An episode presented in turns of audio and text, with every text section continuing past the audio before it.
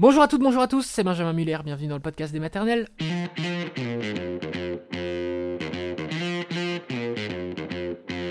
Aujourd'hui, dans l'épisode du podcast des maternelles, le témoignage d'Audrey, Audrey la maman de Gaël, Gaël qui a subi de nombreuses opérations in utero. Donc évidemment très impressionnant, évidemment ça fait peur. On va écouter ce témoignage d'Audrey qui va nous raconter comment ça s'est passé et après décryptage avec un gynécologue de renom, le professeur Jean-Marie Chouanic.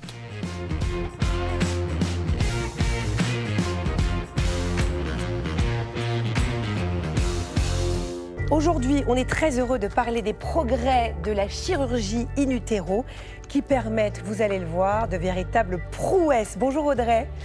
Vous en savez quelque chose, hein, parce que vous, pendant votre grossesse, votre bébé a dû être opéré pas moins de six fois, ce qui est hallucinant, avant donc sa naissance. Hein, qu'on comprenne bien, quand je dis in utero, c'est que donc vous êtes enceinte, et donc on l'opère, pardon, quand il est dans votre ventre. Aujourd'hui, Gaël a 11 mois. Il va très bien et ça, c'est grâce aux équipes de l'hôpital Trousseau à qui on va rendre hommage avec euh, votre, euh, votre histoire et aussi grâce à votre volonté de faire, il faut le dire.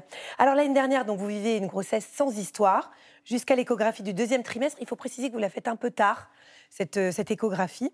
Vous êtes à votre sixième mois de grossesse, c'est ça? C'est ça, c'est ça. vous dit à ce moment-là alors?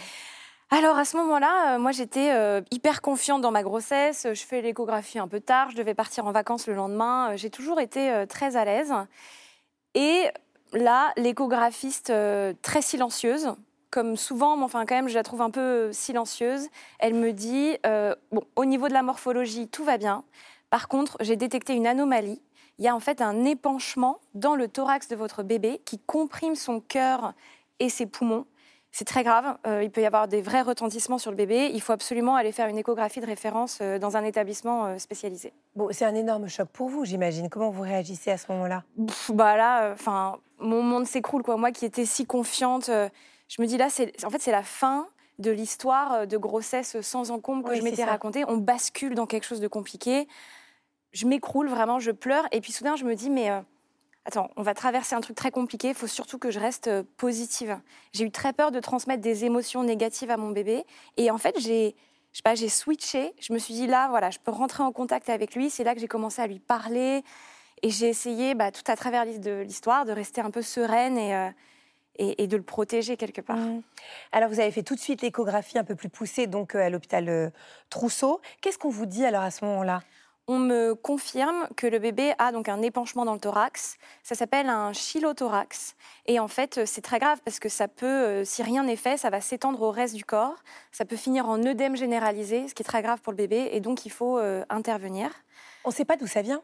Non, on ne sait pas d'où ça vient. Et ça, c'est problématique parce qu'en fait, on me dit soit c'est euh, un, un, chylothorax spontané indépendant, mais ça peut aussi être en fait le symptôme d'un syndrome génétique beaucoup plus grave, comme une trisomie par exemple. Ah oui, donc euh, il y, a ça qui vient s'ajouter en plus à la peur de perdre votre bébé. Euh, qu'est-ce qu'on vous propose comme solution? Donc on vous dit vraiment que la vie de votre bébé est en danger. Et là, qu'est-ce qu'il faut faire d'urgence alors?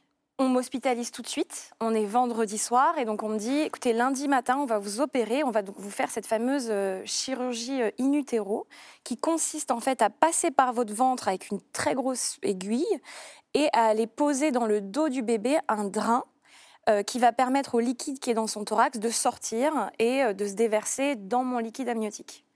Donc c'est une opération hyper méticuleuse et euh, risquée parce qu'en fait, comme on vient percer l'utérus et percer la poche des os, potentiellement il peut y avoir un accouchement spontané. Ah et là, à six mois de grossesse, c'est quand même un, bah, terme de prématurité que, oui, c'est un peu tôt. Hein.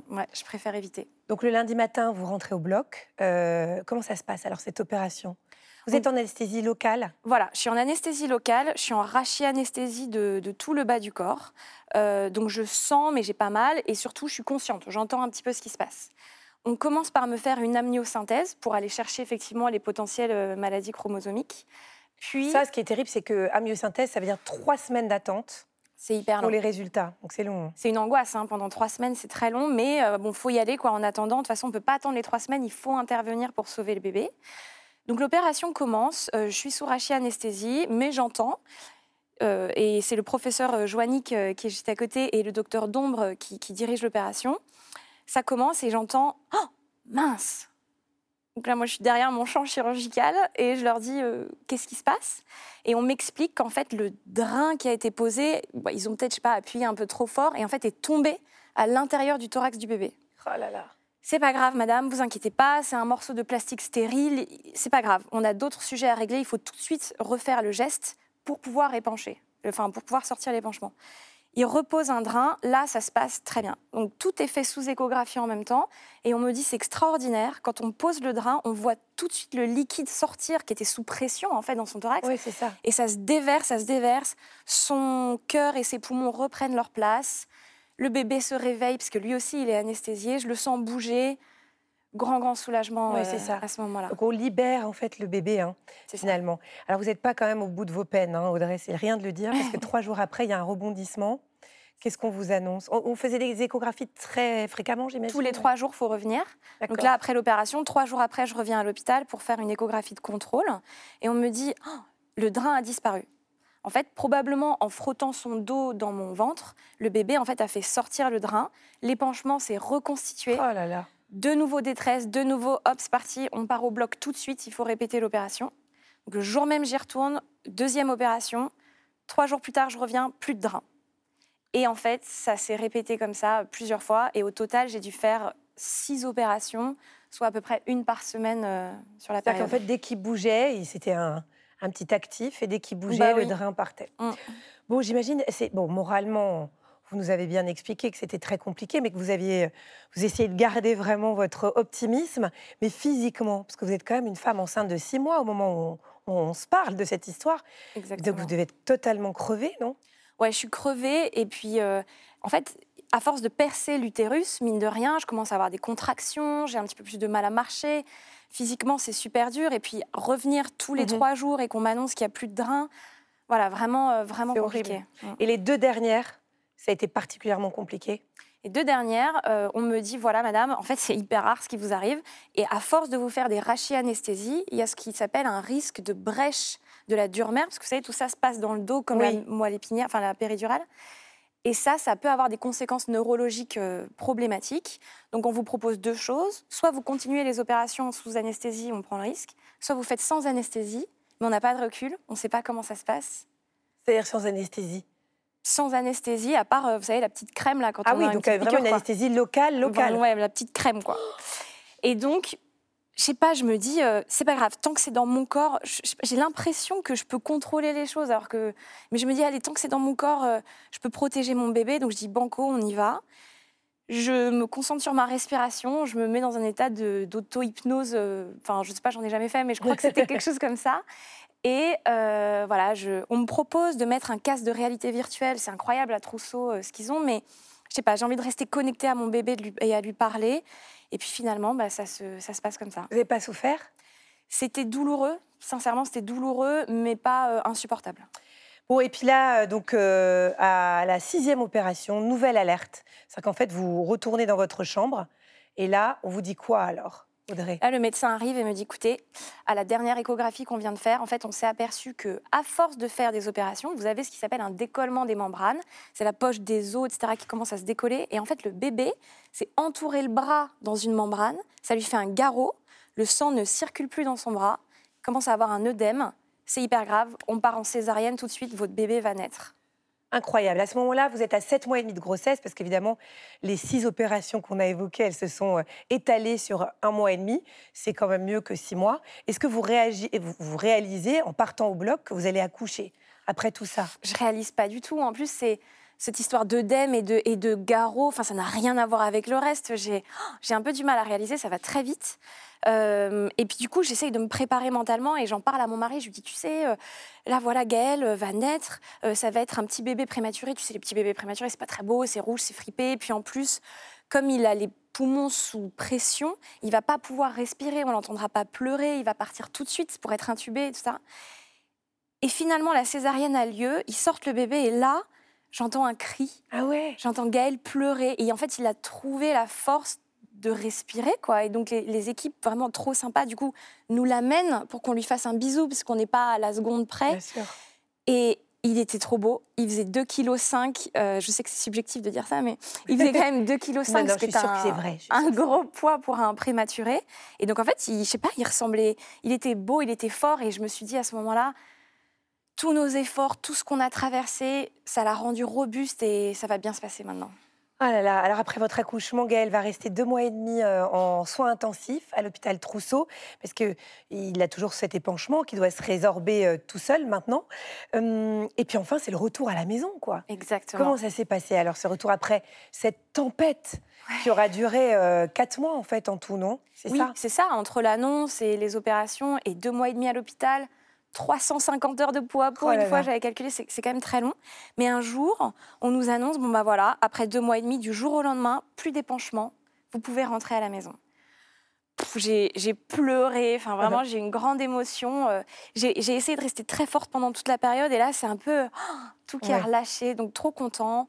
On rentre à la maison, on venait de déménager en plus dans un nouvel endroit, on pose Gaël dans son petit lit dans sa chambre et... Euh, il s'est endormi tout de suite. Donc c'était euh, c'était chouette. C'était une Ça veut dire qu'il était bien. Et aujourd'hui, comment est-ce que vous allez tous?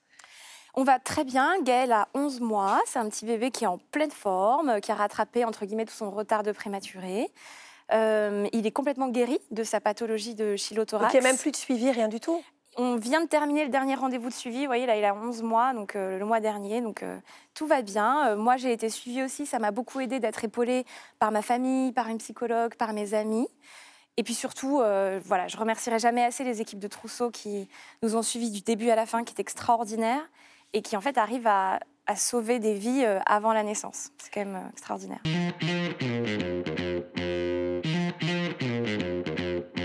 On a beaucoup parlé de vous, hein, professeur Jean-Marie Joannick. Merci beaucoup d'être avec nous aujourd'hui. Bonjour. Bonjour. Vous êtes gynécologue obstétricien, chef du service de médecine fétale de l'hôpital Armand Trousseau, donc à Paris. Donc c'est vous qui avez euh, dirigé les opérations pour sauver le bébé d'Audrey. En quoi est-ce qu'elles consistent ces opérations et pourquoi est-ce qu'elles sont si essentielles? Bah, Audrey a très bien expliqué ce qui s'est passé hein, pour la, grossesse de Gaël. Hein. Euh, une accumulation anormale de, fluide, de, de, lymphe en fait dans la cavité thoracique qui euh, comprime euh, et gêne la circulation. Et donc, si on n'intervient pas en mettant ce petit euh, cathéter pour décomprimer cette hyperpression, on risque de, on risque de perdre la grossesse. Et donc, on n'a pas de cause connue non, alors c'est une espèce d'hyperproduction de, de, lymphe qui est assez temporaire, qui va s'arrêter. Et d'ailleurs, dans le cas de Gaël, quelques semaines après la naissance, la naissance tout s'est complètement asséché, en fait, hein, lorsque, cette cause est, lorsque cette cause est isolée. Donc il faut, pour nous, passer le cap difficile des dernières semaines ou des derniers mois de la, grossesse. Complications rares. Hein. Mmh. Euh, oui, oui, oui. une, grossesse sur 10 000, une grossesse une grossesse sur 10 000. Donc, voyez, vous êtes tranquille. En écoutant l'histoire d'Audrey et Gaël, Perrine, du coup, vous demande quelles sont les autres maladies ou malformations qui nécessitent une opération pendant la grossesse. Alors d'abord, avant toute chose, il y a un nombre d'actions thérapeutiques spécifiques qu'on peut mettre en place pendant la grossesse, euh, le plus souvent soit par des médicaments euh, ou soit en utilisant sous échographie des aiguilles très fines. Et puis il y a des actes qui sont, à plus, bah, enfin, qui sont plus exactement des actes de chirurgie fétale. Mhm. Elles sont de trois types actuellement. Euh, la majorité sont faits par euh, fétoscopie, c'est-à-dire qu'on va introduire au, travers d'un petit tube, d'une aiguille spéciale, on va introduire un petit euh, endoscope dans la cavité utérine. Ça va permettre, par, exemple, de traiter une complication particulière de grossesse gémellaire, ce qu'on appelle le syndrome transfuseur-transfusé. Et donc, dans cette complication, on va venir, avec, en faisant des petits tirs de laser, on va venir coaguler des communications anormales de, vaisseaux qui courent sur le placenta, pour faire simple. Euh, deuxième complication accessible à la chirurgie fétale, la hernie de coupole diaphragmatique, une malformation très sévère qui concerne les, poumons. Si on ne fait rien pendant la grossesse, à la naissance, les bébés vont avoir des poumons très petits, une hypoplasie pulmonaire. Et donc, dans certains cas, on va proposer, euh, par fétoscopie, de venir glisser le fétoscope dans la bouche du fœtus et puis d'arriver jusque dans la trachée. là, on va larguer un petit ballon, ce qui va permettre de, favoriser la croissance des, des, poumons. Et puis, dernière indication, une malformation euh, rare mais extrêmement grave du bas de la colonne vertébrale, le spina bifida, dont nous avions discuté il y a quelques mois ensemble. Euh, dans cette malformation, au, bas de la colonne vertébrale, les vertèbres sont ouvertes, la moelle et les racines sont à l'extérieur et s'abîment tout au long de la grossesse. Et donc, on va permettre, on va proposer, vers 5 mois et demi, de faire une réparation de cette malformation pour la rendre étanche, protéger le cerveau du bébé et protéger également les structures nerveuses, la moelle et les racines. Alors actuellement, l'intervention euh, euh, le, le gold standard en fait de référence est une chirurgie qu'on dit à ciel ouvert. On fait un petit peu au départ comme une césarienne, on a accès à l'utérus euh, gravide, et puis on fait une petite incision de quelques centimètres sur la parole de l'utérus, ce qui permet d'ouvrir comme une petite fenêtre hein, euh, sur la cavité amniotique. On mobilise le fœtus pour pouvoir euh, juste exposer le bas du dos qui comporte la malformation, et nos collègues neurochirurgiens vont venir faire une réparation un petit peu comme ce qu'ils font euh, après la naissance. Et puis on développe dans le service depuis plusieurs mois maintenant, et ça repose sur des années de travail sur des modèles euh, animaux, une technique moins invasive par fétoscopie, où là on va, au travers de trois aiguilles un petit peu particulières, introduire un endoscope qui va nous permettre de voir ce qui se passe dans la cavité utérine, et puis au travers de deux canaux opérateurs, on va glisser dans la cavité amniotique des instruments très fins pour faire cette chirurgie un peu comme quand on fait une célioscopie, le but étant d'essayer d'abîmer le moins possible l'utérus pour autoriser ensuite un, un accouchement par les voies naturelles. Waouh C'est très. Ça fait ouais. des sacrées journées, quoi, Ouais. pour vous. Globalement. Euh, évidemment, la, la patiente est anesthésiée. Le, fœtus aussi Alors tout dépend des procédures. Euh, Là, pour- oui. Hein, Alors, euh, euh, Audrey. Audrey a une anesthésie loco-régionale. Il y a un certain nombre de, de chirurgies fétales par fétoscopie qui peuvent être faites par anesthésie locale avec un très bon confort pour, le- pour les mamans. Euh, pour la réparation du spina bifida, Ouais. c'est toujours une anesthésie générale pour la mère. Ça permet aussi de, au, au fœtus d'être également sous anesthésie générale. Et quelle que soit la technique, à ciel ouvert ou par fétoscopie, euh, c'est toujours une anesthésie générale pour cette malformation spécifique. Euh, Pauline vous demande quels sont les risques d'une opération faite in utero pour le bébé et pour la maman. Le, le- le risque numéro un, c'est la rupture prématurée des membranes et l'accouchement euh, Prématuré. prématuré. C'est la raison pour laquelle tous nos développements, tous nos efforts, ils vont vers des techniques qui soient les- le, le moins invasives possible, euh, des instruments les plus petits possibles. Donc il y a derrière beaucoup, beaucoup de développement.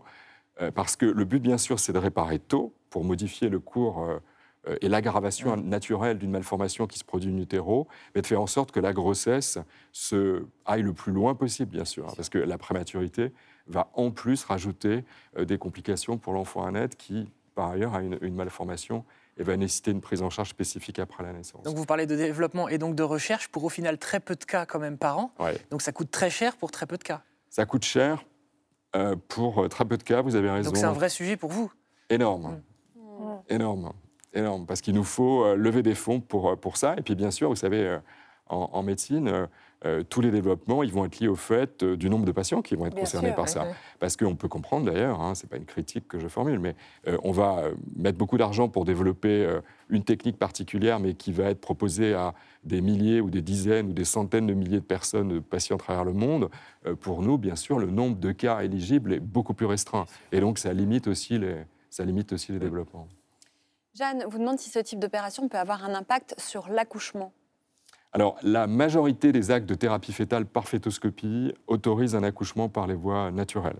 Euh, je citais tout à l'heure la réparation prénatale des spina bifida. Lorsque cette réparation est faite à ciel ouvert, qui est actuellement la technique qui permet la réparation la plus solide et la plus étanche, on va faire naître l'enfant par césarienne, à la fois pour euh, la grossesse qui était concernée par cette chirurgie fétale, mais également pour les futurs. C'est la raison pour laquelle on croit beaucoup au développement de la, de la, de la fétoscopie, parce qu'une réparation prénatale de spina bifida par fétoscopie autorise ensuite un accouchement par les voies naturelles, ce qui est vraiment un bénéfice pour, euh, pour les femmes.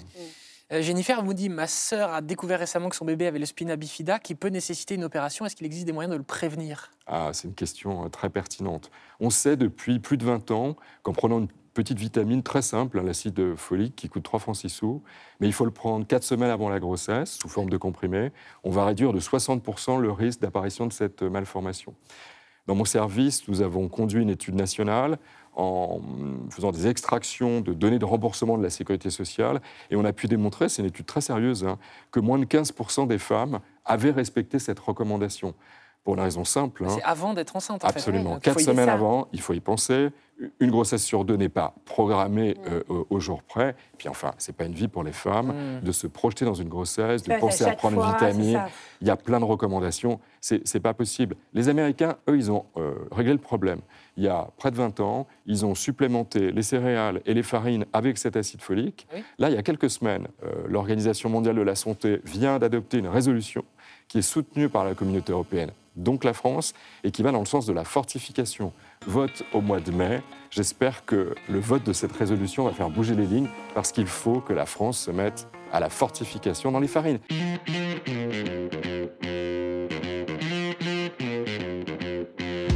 Merci professeur Joannick, merci à Audrey et merci à vous d'avoir écouté cet épisode du podcast des maternelles. Ciao tout le monde